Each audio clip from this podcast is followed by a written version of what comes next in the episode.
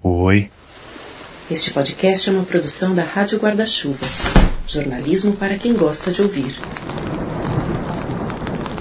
Você provavelmente já ouviu falar sobre a origem dos termos esquerda e direita.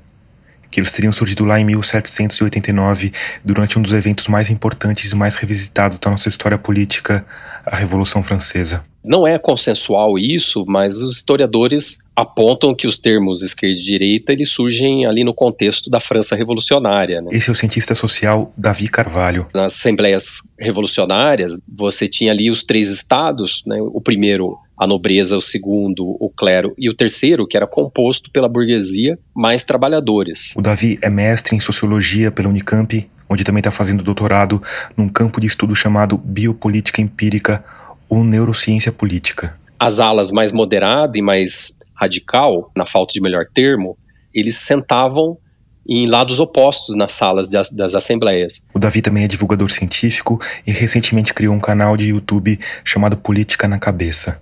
E você provavelmente se lembra dele, do nosso episódio 71, Por que Votam no Mito. Aliás, a gente vai revisitar e aprofundar vários conceitos que foram trazidos no episódio 71. Então, se você não ouviu esse episódio, eu recomendo que você faça isso agora. Não é fundamental, mas é uma boa ideia. Então você tinha os girondinos. A ala que queria a queda do regime, mas defendia um processo moderado. E você tinha uma classe dos jacobinos que se sentava à esquerda. Eles também eram favoráveis à queda do antigo regime. Porém, também favorável a, ao avanço de direitos sociais, né? Mais mudança. Exatamente. Nesse começo já era isso, né? Maior profundidade da mudança, né?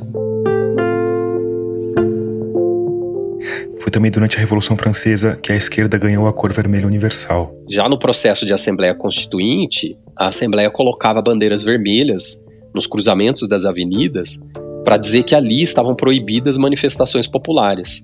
No fim, o tiro obviamente saiu pela culatra e o povo usou as bandeiras de proibição para protestar.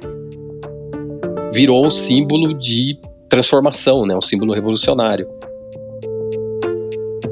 A bandeira vermelha virou o símbolo da transformação, porque a esquerda é a ideologia da transformação, da mudança, enquanto que a direita é a ideologia da manutenção do status quo.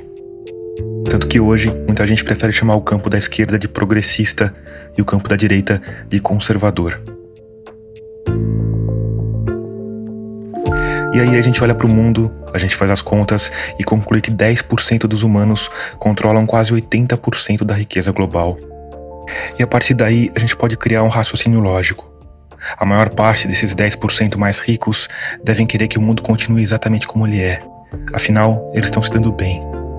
Por outro lado, boa parte dos outros 90%, principalmente os mais pobres, devem estar loucos por uma mudança radical, por algo que destrua essa pirâmide de injustiças e torne as coisas mais igualitárias. E se entre essa maioria mais pobre tem alguns que não são a favor da ruptura, da mudança e da reforma, é porque eles estão sendo manipulados e mantidos na ignorância. Mas isso não vai durar para sempre. Com o tempo, essas pessoas, o povo, os trabalhadores, os operários, vão acabar percebendo a própria condição de explorados, vão se erguer contra os patrões, contra os empresários e contra os investidores faria de coletes e patinetes. Para muita gente, esse processo, que tem a ver com o que o Marx chamou de luta de classes, é inevitável. Vai chegar cedo ou tarde. Em outras palavras, cedo ou tarde, os pobres e oprimidos vão abraçar a ideologia de esquerda. Essa ideia tem movido muita gente ao longo dos séculos. O problema é que estudos recentes têm mostrado que talvez as coisas não sejam bem assim.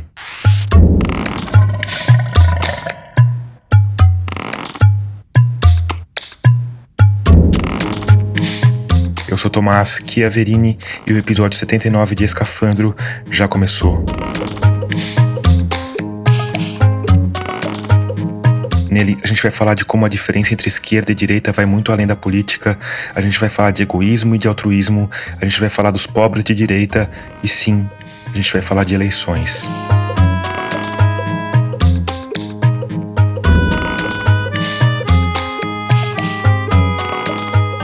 Antes, eu preciso te lembrar que a Rádio Escafandro é orgulhosamente mantida por uma parte dos ouvintes que colaboram financeiramente com o podcast. Isso é feito por meio da nossa campanha de financiamento coletivo. Com cinco reais já dá para participar e você ganha acesso antecipado aos novos episódios, consegue escutar algumas entrevistas completas e tem o seu nome registrado na grande galeria de apoiadores que fica no nosso site. Com valores mais altos, você tem direito a um livro com dedicatória ou uma caneca customizada com o logotipo da Rádio Escafandro. Mas o mais importante é que você ajuda o podcast a continuar no ar, a crescer, a melhorar e ao mesmo tempo ajuda o jornalismo brasileiro a sobreviver no momento que a gente tanto precisa dele. Enfim, se você tiver uma folguinha no orçamento aí, pense em se juntar aos nossos apoiadores. O caminho para isso é rápido, fácil e seguro.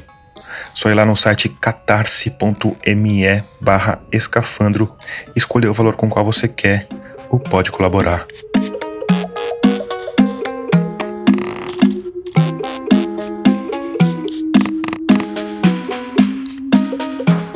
Se você ficou com alguma dúvida ou quiser apoiar de outra forma, é só ir no nosso site radioescafandro.com, clicar na aba Apoie, que tem tudo explicadinho. E se você já está entre humanos luminosos como a Melina Zanetti Delben, o André Baronian, a Cerise Gomes e o Rodrigo Aidar, muito obrigado por isso.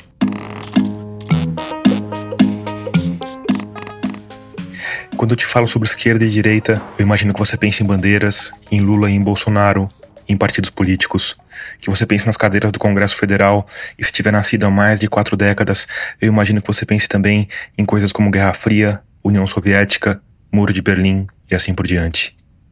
Mas a verdade é que essas coisas todas são construções da mente humana. A gente criou esses símbolos.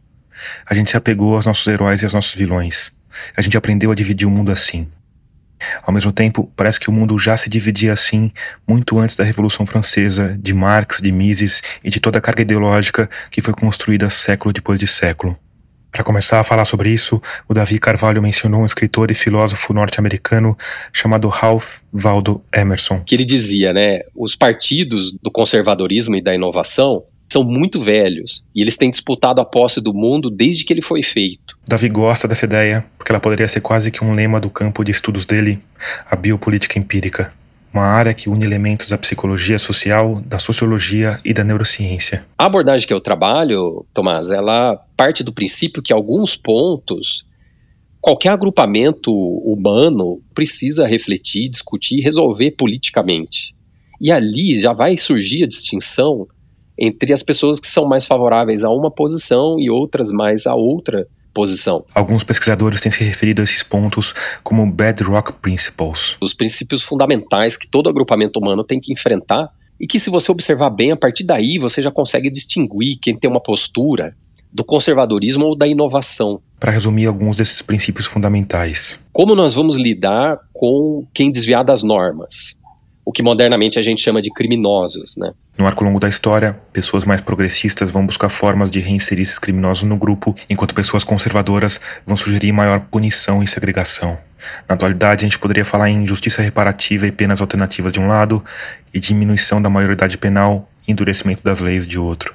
Como a gente vai lidar com o sujeito que vem de fora do grupo, do outro lado da montanha ou do rio, o estrangeiro. O caminho da direita passa por impor barreiras e criar grupos isolados, enquanto o da esquerda tem a ver com integração e miscigenação. Ou, para modernizar um pouco, acolhimento e legalização de imigrantes e refugiados de um lado, muro nas fronteiras do outro. Os recursos que a gente conseguir produzir ou coletar nós vamos distribuir de que maneira? Progressistas vão defender uma divisão mais igualitária, enquanto conservadores vão pensar em saídas que privilegiem alguns indivíduos do grupo renda básica universal contra livre mercado e meritocracia. A forma com que as pessoas se relacionam no interior desse agrupamento, como elas formam famílias, isso vai ser regulado de alguma maneira? Grupos com organização mais conservadora vão defender que as relações humanas, inclusive as sexuais, sejam mais controladas pela comunidade, enquanto grupos mais progressistas vão preferir maior liberdade. Proibição do aborto e do casamento entre pessoas do mesmo sexo de um lado, liberdade para os indivíduos decidirem sobre como querem usar o próprio corpo do outro.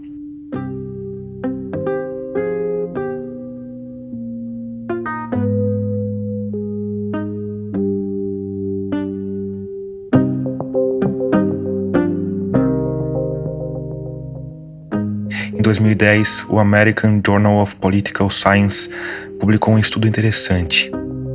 Dois pesquisadores da Universidade do Tennessee fizeram um levantamento sobre desigualdade por um longo período do século XX, de 1952 a 2006. E veja o que eles demonstram: que os Estados Unidos passaram por ondas de desigualdade e depois ondas nas quais ele estava caminhando para uma situação de menor desigualdade. Por exemplo, após a década de 30, ali, com a Grande Depressão, e aí vem o Roosevelt e o New Deal com o intervencionismo do Estado. A partir dali, você tem uma diminuição da desigualdade. Depois ela volta a aumentar, volta a cair, enfim, vai em ondas. E aí, eles mostraram duas coisas bem contraintuitivas. Primeiro, que ao longo dessas ondas, o nível de conservadorismo variou de forma semelhante nas várias camadas da sociedade. A parcela de pessoas que achava uma boa ideia o Estado ter políticas públicas para redução de desigualdade, por exemplo, oscilou de forma semelhante entre ricos e pobres. Mas o mais impressionante é que nos momentos de maior desigualdade, as pessoas se tornaram mais conservadoras, inclusive os mais pobres. E ainda que a gente esteja falando especificamente dos Estados Unidos e que a replicação desses dados para outros lugares tenha de ser feita com cuidado, os achados da pesquisa dão o que pensar. Porque se os pobres são os que mais sofrem com a desigualdade, seria natural que quando as coisas apertassem, eles defendessem mais políticas públicas. E existem algumas hipóteses mais tradicionais que explicam uma parte desse fenômeno. Dá para imaginar, por exemplo, que nos momentos em que tudo vai mal, as pessoas têm uma ideia negativa das ações governamentais, enquanto que quando tudo vai bem, elas têm a impressão de que o governo não é necessário. E por fim, tem o argumento mais marxista que aposta na manipulação. As classes dominantes manipulam a opinião pública. E nos momentos de maior desalento, de maior desespero, elas ganham ainda mais força. Essa perspectiva, que é de base marxista, sem dúvida, ela é a que permeia majoritariamente a esquerda brasileira e, diria até mesmo mundial. Mas a gente precisa se lembrar, Tomás, que isso é um paradigma que tem aí já um século e meio de existência, né? Olha só, esse paradigma tá meio velhinho, mas ele explica sim uma boa parte da história, mas não explica a história inteira.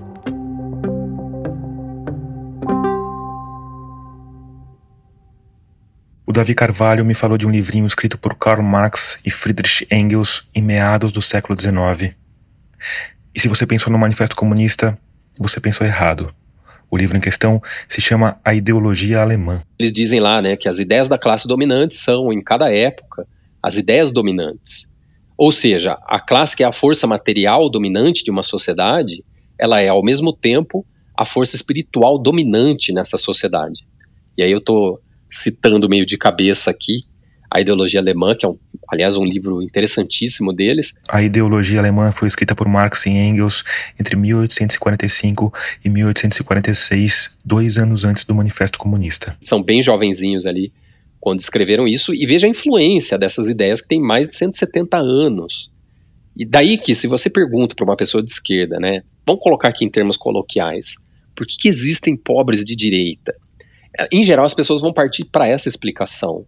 E não é que esse paradigma ele seja fraco em termos de explicação, ao contrário, ele é muito forte. Mas ele consegue responder apenas parte da história. É uma explicação limitada, no meu entendimento. Então, para resumir o pressuposto que a gente está discutindo aqui. Se a esquerda é a ala que mais se preocupa com os mais pobres, logo os pobres, as pessoas né, de mais baixa renda, deveriam se atentar a isso e apoiar e até mesmo se tornarem pessoas de esquerda. O problema é que, como mostra o estudo da Universidade do Tennessee e como mostram as nossas urnas eletrônicas, essa segunda parte do pressuposto não tem se comprovado. As massas de empregados, subempregados e desempregados não estão migrando para a esquerda e não existe nada que aponte para uma iminente revolução do proletariado. E sim, isso provavelmente tem a ver com manipulação, com desinformação, com políticas populistas, com aumento da religiosidade mas segundo Davi Carvalho, tem a ver também com a forma como a humanidade evoluiu.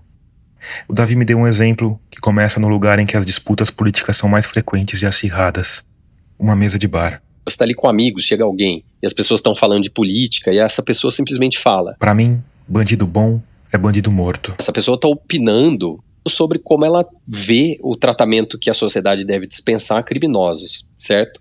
Mas eu consigo dizer, a partir dessa única frase dessa pessoa, várias outras coisas da visão que ela tem sobre como a política deve funcionar.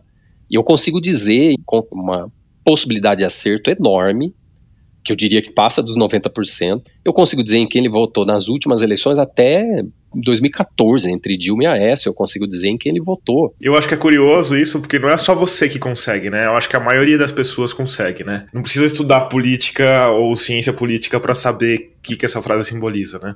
Exatamente. Para por um instante e se coloca nessa situação. Pensa na quantidade de coisas que a gente pode dizer sobre uma pessoa que fala essa frase. Para mim, bandido bom é bandido morto. Ela muito provavelmente é a favor das políticas armamentistas, da redução da maioridade penal e de um Estado mínimo de uma economia baseada na liberdade individual e na meritocracia. Ao mesmo tempo, também muito provavelmente, ela é contra o casamento entre pessoas do mesmo sexo, políticas para abrigar refugiados e iniciativas de transferência de renda.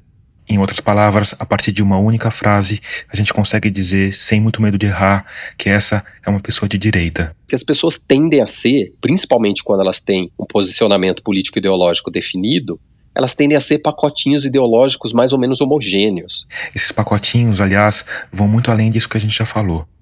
A partir do posicionamento político, dá para supor até que tipo de arte determinada pessoa prefere? A direita, ela prefere arte mais realista e a esquerda prefere arte mais abstrata. Ou de literatura que ela consome. A direita prefere uma literatura com desfechos mais conclusivos. E a esquerda tem um gosto, uma predileção maior por desfechos mais abertos. Então, assim, esquerda e direita variam em absolutamente tudo, né? São praticamente subespécies se você analisar sobre esse ângulo, né? Aqui, antes que você acuse a gente de ser dois esquerdopatas preconceituosos, Vale reforçar que a gente está falando em tendências gerais. Na média, né? Isso tudo é na média. De qualquer forma, segundo Davi, isso tudo provavelmente está relacionado com um mecanismo que acompanha os nossos ancestrais há muito tempo. Na verdade, que está na nossa linhagem antes de a gente ser algo parecido com o humano. É o que os psicólogos chamam de viés de negatividade. Pensando nos nossos ancestrais nas savanas, as sensações de ameaça e de medo foram muito mais úteis do ponto de vista da sobrevivência do que a sensação de prazer que dá de, por exemplo, observar uma paisagem bonita. Boa parte dos pobres primatas que ficaram observando o belo pôr do sol das savanas africanas acabaram devorados por algum predador e, portanto, deixaram menos descendentes. Como consequência, centenas de milhares de anos depois, a gente ainda tende a prestar mais atenção no predador do que no pôr do sol. Ou a sensação de nojo, por exemplo, que pode salvar de comer uma comida estragada que te daria uma infecção intestinal que pode te levar à morte, por exemplo. Então, os drivers instalados aí da negatividade, que a psicologia chama de viés de negatividade, eles são mais fortes do que os outros. E isso vale para todos os humanos. Só que o que a biopolítica empírica tem descoberto? Que as pessoas mais à direita têm esse viés mais pronunciado. Os estudos nesse sentido estão sendo feitos principalmente na Universidade de Nebraska-Lincoln, onde o Davi fez parte do doutorado dele. Agora ele está replicando alguns desses estudos no restante das pesquisas para a tese de doutorado que vai ser defendida na Unicamp. A gente aprofundou bastante a metodologia dessas pesquisas no episódio 71, mas só para refrescar a sua memória, elas começam com a aplicação de um formulário feito para definir a inclinação ideológica dos voluntários. Aí, esses voluntários são divididos em dois grupos, um de pessoas de esquerda, outro de pessoas de direita, progressistas e conservadores. Na sequência, eles mostram o mesmo conjunto de imagens que se dividem em três tipos: imagens violentas ou repulsivas, imagens neutras e imagens positivas. Por fim, eles voltam a mostrar as mesmas imagens, só que embaralhadas com outras. A ideia é descobrir o nível de memorização de cada tipo de imagem entre os dois grupos de voluntários. Isso foi replicado em vários estudos com várias outras técnicas, monitorando o movimento dos olhos, lendo atividades cerebrais por meio de eletroencefalograma e amarrando os voluntários em máquinas que monitoram o suor da pele, popularmente conhecidas como detectores de mentira. E o que todos os estudos desse tipo mostram é que pessoas de direita tendem a prestar mais atenção que a média a imagens violentas ou repulsivas. Tem um viés de negatividade maior. E se isso é verdade, você consegue entender vários desses posicionamentos político-ideológicos e também o porquê que as pessoas são mais ou menos homogêneas quando elas têm uma orientação ideológica definida. Pessoas que têm um viés de negatividade mais pronunciado vão ter maior aversão ao diferente Afinal, nas savanas, o diferente quase sempre era o indivíduo de um grupo rival que ia roubar a sua comida e a sua mulher, matar seus filhos, e se você não fosse capaz de amassar a cabeça dele com uma pedra ou um tacape, possivelmente te matar também. Isso ajuda a explicar o medo das minorias, dos estrangeiros e até de outras cores de pele, traço psicológico que é mais conhecido como racismo. Pessoas com maior viés de negatividade vão ter mais receio de mudança e vão prezar por mais estabilidade, o que explica o conservadorismo e até talvez as preferências artísticas. Finais fechados são previsíveis, estáveis, a mocinha e o mocinho vivendo felizes para sempre. Arte realista é previsibilidade, é ordem, é o conhecido, enquanto arte abstrata é caos e mudança.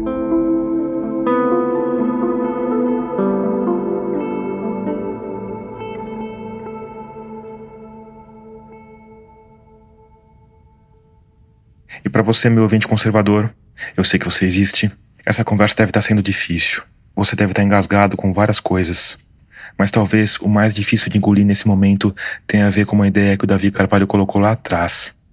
Uma ideia que está relacionada com o jeito que a esquerda enxerga a si mesmo, com uma ideologia que se preocupa mais com o próximo. Já tive a oportunidade de discutir esse tema com pessoas mais conservadoras. Elas não aceitam de forma alguma que a esquerda é mais empática. Mas tudo indica que ela é. Eu e o meu parceiro de pesquisa, que é o Adriano Prieto, um físico que lida com a parte computacional da coisa, a gente tem aplicado um questionário. Um questionário usado no mundo todo justamente para medir níveis de empatia. Índice de reatividade interpessoal. Assim como no braço do estudo que mede o viés de negatividade, nesse eles também começam dividindo os voluntários em dois grupos, um de progressistas, outro de conservadores. Aí eles aplicam esse questionário num esquema que mantém o anonimato de quem responde. Elas sabem que a gente não vai identificar quem foi o voluntário que deu aquelas respostas a partir disso você entende o porquê das pessoas serem tão sinceras né, e autênticas nas respostas. O questionário tem 28 itens. A pessoa vai dizer se aquilo a descreve muito bem ou se aquilo não a descreve muito bem, variando aí de 1 a 5. Por exemplo, eu frequentemente me preocupo e sinto afeto por pessoas menos afortunadas do que eu. Aí um outro exemplo que curiosamente afere empatia.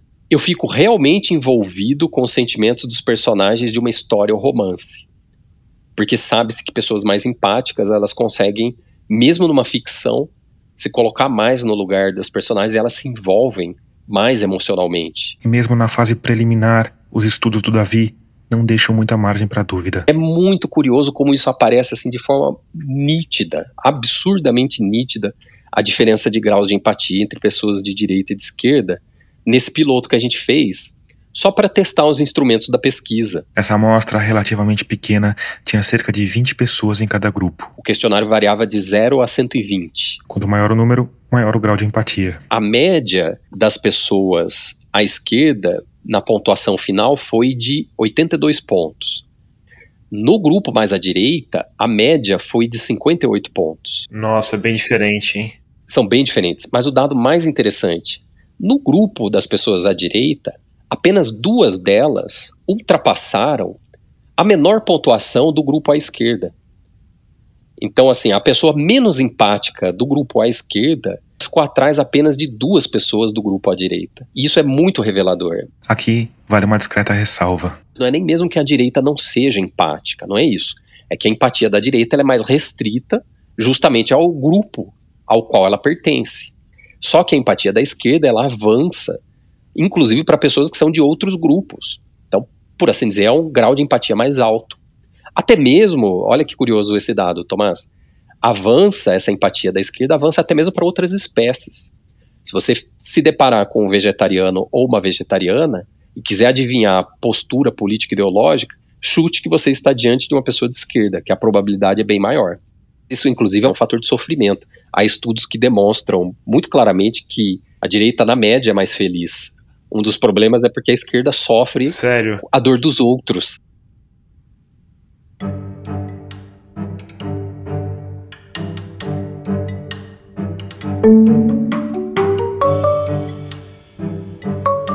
E aí a gente volta para nossa grande questão. As pessoas de esquerda se preocupam mais com as dores do mundo, não seria razoável supor que as pessoas que mais sofrem as dores do mundo fossem de esquerda? pressuposto está correto. É bastante nítido isso, é empiricamente comprovável que a esquerda no Brasil e no mundo se preocupa mais com os mais pobres, com as minorias. Porém, a conclusão que esse pressuposto leva é a de que, peraí, então essa galera, esse pessoal mais pobre, precisava ser necessariamente de esquerda, ou pelo menos apoiar partidos e políticos de esquerda, e isso não acontece. Por que não? Não há nada na população mais pobre que a faça ser de esquerda só pelo simples fato de pertencer a uma camada menos favorecida da população. É aí que eu encontro a limitação da explicação de base marxista, que a esquerda ainda usa esse paradigma de mais de 170 anos para explicar esse fenômeno.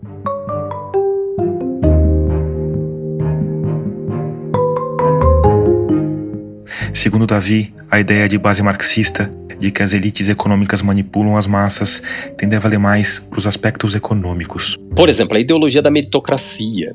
Isso é evidentemente algo veiculado pela classe dominante para que não só né, os mais pobres, mas a classe média achem que tudo depende deles para vencer na vida e que, portanto, quem se esforçar vai chegar lá, né? Agora, como é que a partir desse paradigma a gente vai explicar, por exemplo, o cidadão mais pobre que defende que homossexuais não podem se casar, ou ainda de que as armas precisam ser liberadas, ou de que o aborto não pode ser descriminalizado? Por que as classes dominantes teriam interesse nisso?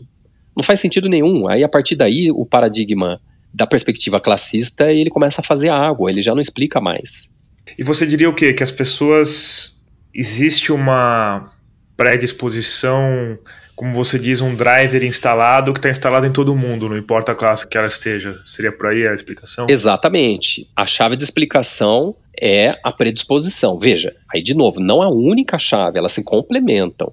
Não existe aqui uma tentativa nem minha, nem dos pesquisadores do campo da neurociência política, de colocar esta como a explicação do fenômeno.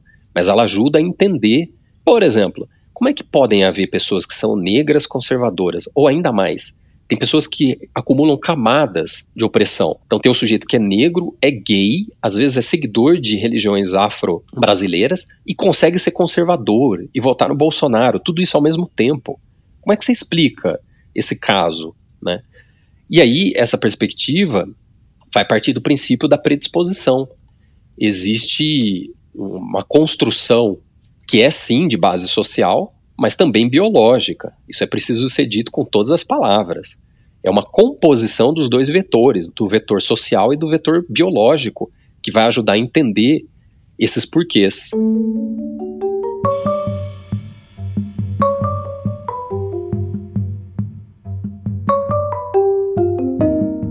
Isso gera alguma angústia nas pessoas justamente do campo progressista, que gostariam de convencer pela via da ilustração e da explicação, da educação, as pessoas, principalmente das classes sociais menos favorecidas, de que elas vivem numa situação de exploração e que, portanto, elas deveriam ganhar tão, tão célebre, né, tão famosa, tão conhecida consciência de classe. Então, veja, de certa forma, a abordagem da neurociência política ela se contrapõe a isso.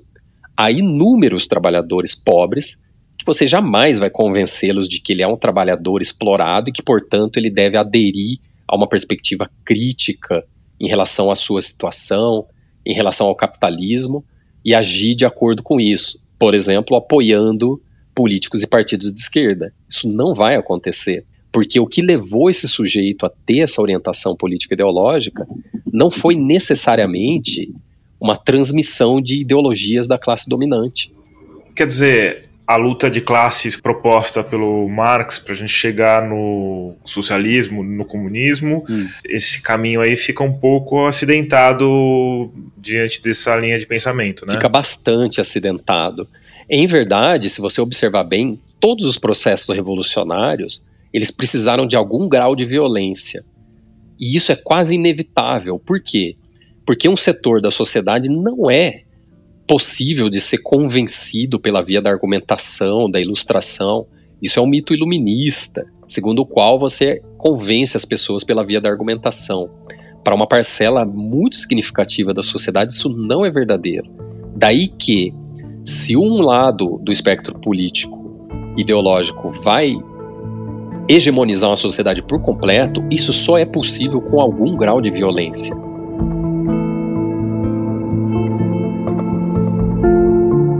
E, inclusive, isso coloca a pergunta para a esquerda, né? A gente está disposto a bancar alguma violência para impor a nossa visão?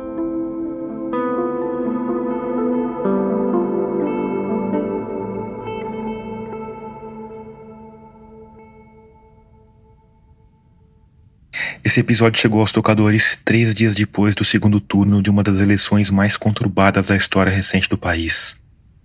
Um processo que tem mantido o Brasil em suspenso no interminável estado de aflição. E isso está intimamente relacionado com a divisão ideológica entre esquerda e direita. Uma divisão que tem se acentuado, entre outras coisas, por conta das bolhas formadas nas redes sociais e do radicalismo bolsonarista. E aqui a gente precisa falar sobre dois pontos importantes. O primeiro é que o Bolsonaro não é só um político de direita. Ele não é um conservador. Ele é um populista de extrema direita. E acima de tudo, ele é reacionário. A proposta dele não tem nada a ver com a máxima conservadora, que é manter as coisas como estão. A proposta dele é destruir o sistema político, é fraturar o tecido social para que a gente volte ao passado. Um passado que é idealizado como um tempo melhor, mas que nunca existiu de fato, a não ser talvez para um punhado de privilegiados. O segundo ponto importante é que o voto é influenciado pela ideologia das pessoas, mas não é determinado por ela. Na Bahia, por exemplo, a intenção de voto no Lula está na casa de 70%. Essa conversa foi gravada alguns dias antes do segundo turno. Se o paradigma classista for completamente verdadeiro, seria o caso da gente considerar que 70% dos baianos são de esquerda, é isso? É evidente que não. É muito evidente que não. Tem muito conservador baiano votando no Lula. É porque o voto em si a intenção de voto ela não é muito representativa da posição ideológica. Tem vários outros fatores aí que entram na conta, né? Então tem muito cidadão pobre conservador que vota assim no Lula por uma espécie de dívida de gratidão, simplesmente porque a vida dele melhorou nos governos do PT, por exemplo. Quer dizer, o voto ideológico existe, sem sombra de dúvida, mas ele, no meu entendimento, não é nem mesmo o fator decisivo ali na hora, por exemplo, de uma eleição presidencial o fator pragmático acaba contando muito mais. Por exemplo, sabe-se que a classe média vota majoritariamente em candidatos à direita. E aí, quando se fala em voto, que nas democracias é o que define o peso que a ideologia de um povo vai ter no futuro das nações, essa divisão entre pauta econômica e pauta de costumes ganha ainda mais importância. Para diferenciar conservadorismo de progressismo ou esquerda e direita, me parece que os tópicos do, dos costumes eles são muito mais interessantes, eles diferenciam de forma muito mais nítida do que a pauta econômica. Porque a pauta econômica, sim, o cidadão consegue opinar, né? Se ele quer mais políticas públicas voltadas aos mais pobres ou não. Porém, alguns tópicos requerem, e eu preciso tomar cuidado aqui com as palavras para não soar elitista, mas é fato que alguns tópicos requerem um grau de escolaridade um pouco maior. Por exemplo, Estado mínimo. Esse foi inclusive um ponto de discussão se a gente deveria colocar esse item no nosso questionário de aferição de orientação política ideológica ou não. Porque algumas pessoas vão conseguir responder tranquilamente se elas são mais a favor ou mais contra um Estado mínimo, mas várias outras vão ter dificuldade com isso. O que, que isso quer dizer? Pense em quantas pessoas você conhece que entendem de verdade o que é um Estado. E desses, enquanto sabem realmente dizer o que significa ter um Estado maior e um Estado menor. Eu sou a favor da intervenção do Estado na economia ou não. Isso requer um, um conhecimento da questão um pouco mais profundo. E aí, a pauta dos costumes, da moral e dos costumes, ela divide muito mais claramente quem é de esquerda e quem é de direita. Tópicos como descriminalização do aborto, descriminalização da maconha, ou possivelmente de outras drogas também, casamento de homossexuais, redução da maioridade penal, esses temas, eles diferenciam mais claramente as pessoas de esquerda e de direita.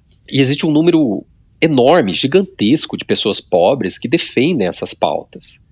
Como a gente falou no episódio 71, existem estudos que têm inclusive apontado para diferenças não só na forma como os cérebros de direita e de esquerda funcionam, mas no próprio formato desses cérebros.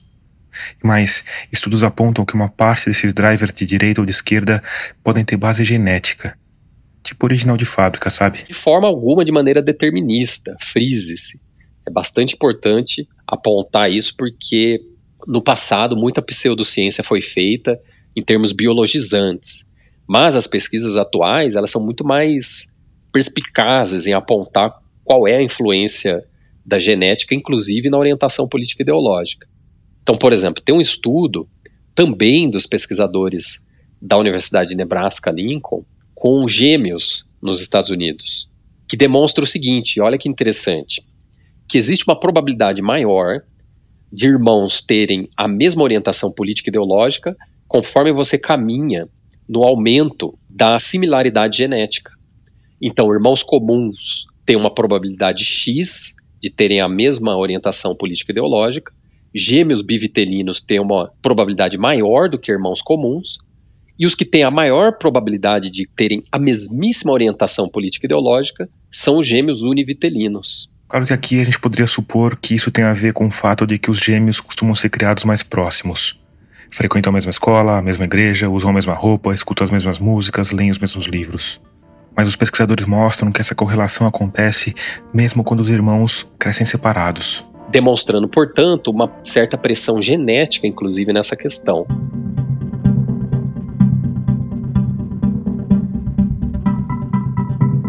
Começo de 2022, o site casamentos.com.br fez um levantamento com duas mil pessoas que estavam prestes a se casar. E eles concluíram que oito em cada dez pessoas ia se casar com alguém da mesma inclinação ideológica. E esse é um dado interessante, mas não chega a ser uma grande novidade. A inclinação ideológica está entre os itens mais determinantes na escolha de parceiros. Mas quando pensei nesse dado, dentro de toda a discussão que a gente está tendo aqui, eu mergulhei numa pequena viagem distópica.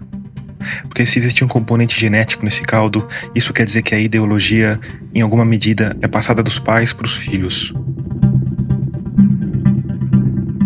Ao mesmo tempo, com o aumento das bolhas nas redes sociais, com o agravamento da segregação social por conta do radicalismo, é capaz que a gente se relacione cada vez mais com pessoas da mesma inclinação ideológica. Isso pode muito bem evoluir numa bola de neve que vai acentuar as diferenças, inclusive genéticas, até a gente chegar em um ponto em que pessoas de esquerda e pessoas de direita sejam espécies diferentes. Mas, enfim, como o Davi fez questão de frisar, a possível influência genética é só um dos fatores. Tem vários. Um que ficou bem evidente nas nossas eleições é o papel da religião. O Instituto Gallup, nos Estados Unidos, fez um levantamento que demonstra claramente que os países de menor desigualdade social, mais desenvolvidos, ou seja, com menor quantidade de pessoas pobres, eles são menos religiosos. E os países de maior desigualdade e menos desenvolvidos têm uma quantidade maior de sua população ligada às religiões.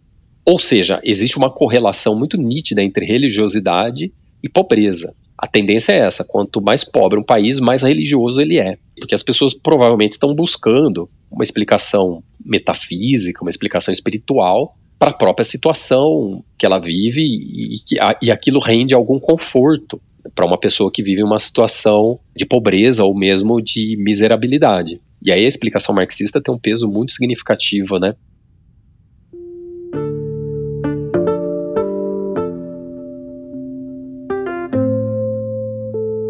Então, para resumir, a ideologia é um grande balaio de influências.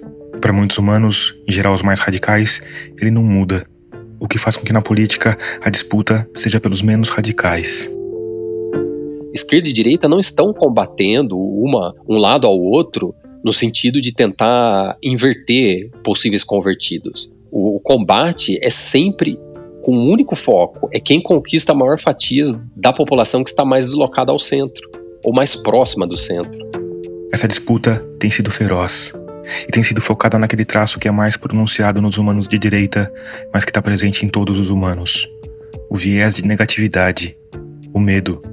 Medo de que o Brasil vire uma Venezuela, medo de que as crianças sofram lavagem cerebral para virar gays, medo que as igrejas sejam fechadas e que os comunistas tomem as casas dos cidadãos de bem, mesmo que essa casa seja um cubículo de bloco aparente na periferia de alguma metrópole de crescimento caótico e desenfreado. Nessa disputa, a gente tem dois grandes campos de batalha. A gente tem o campo da economia, que menos gente entende, e a gente tem o campo dos costumes, que é mais simples e mais visceral. Tanto que um dos fatores que mais aparecem na diferenciação entre esquerda e direita tem a ver com o casamento de pessoas do mesmo sexo. Apesar disso ter um impacto quase nulo sobre o desmatamento da Amazônia, sobre o preço dos alimentos ou sobre a quantidade de pessoas passando fome, muita gente reage a isso com as vísceras. E de forma imediata. Por exemplo, a pauta de defesa da população trans. Vamos lá, em termos frios, analíticos, objetivos. Qual o percentual da população trans na população como um todo? Menos de 1%, né? Eu fui conferir esse dado e, sem grande surpresa, descobri que a gente não tem dados confiáveis. Mas os levantamentos que eu achei falam no número um pouco mais alto, na casa de 2%.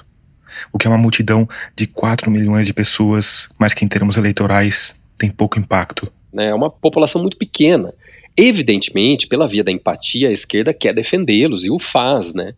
Mas em contextos eleitorais, pelo simples fato de defender esses direitos que são legítimos, que fique bem claro, sem sombra de dúvida, são mais do que legítimos e precisam ser defendidos, mas você, ao fazer essa defesa, assusta uma parte muito significativa e muito maior da população que não acha isso legal.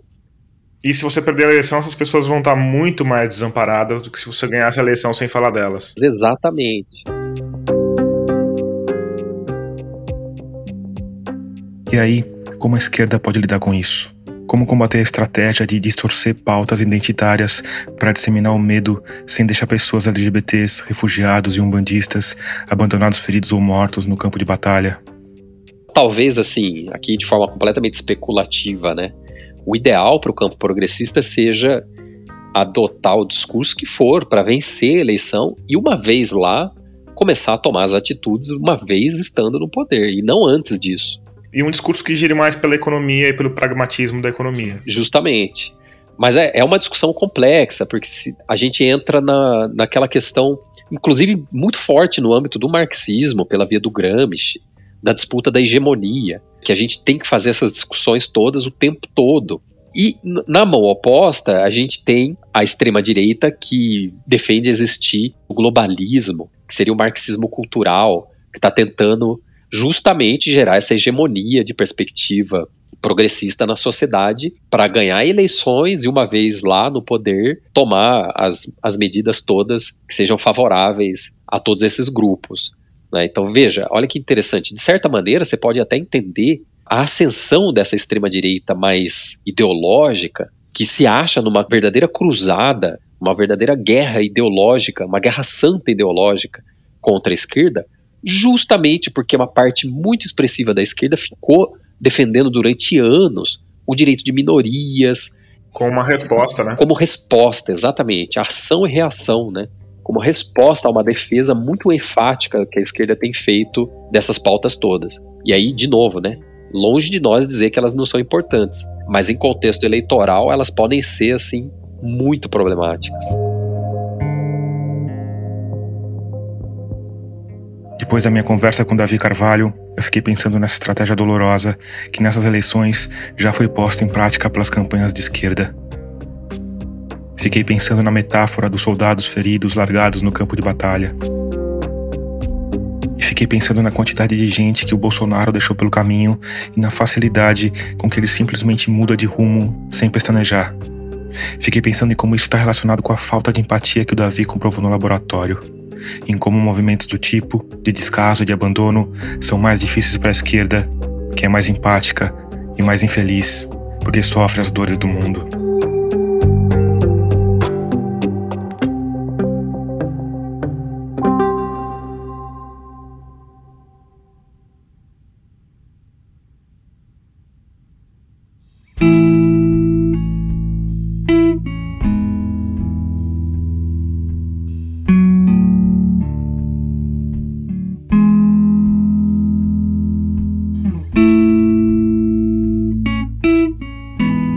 Terminar, eu quero te falar do Finitude, podcast parceiro da Rádio Guarda-Chuva, que está com temporada nova.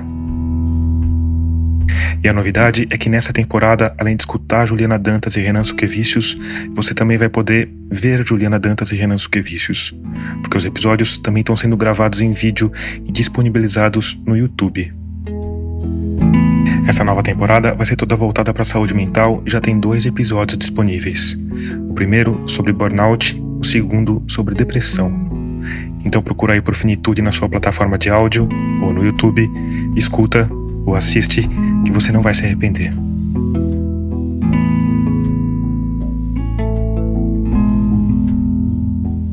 Termina aqui o episódio 79 de Escafandro. A nossa trilha sonora tema é do Paulo Gama. O design das nossas capas foi criado pela Cláudia Furnari. A mixagem de som desse episódio é do João Vitor Coura.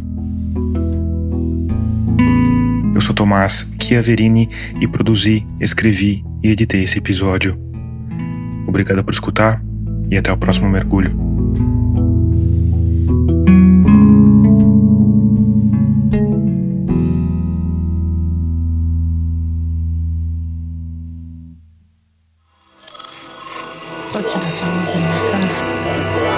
Esse podcast é apresentado por b9.com.br.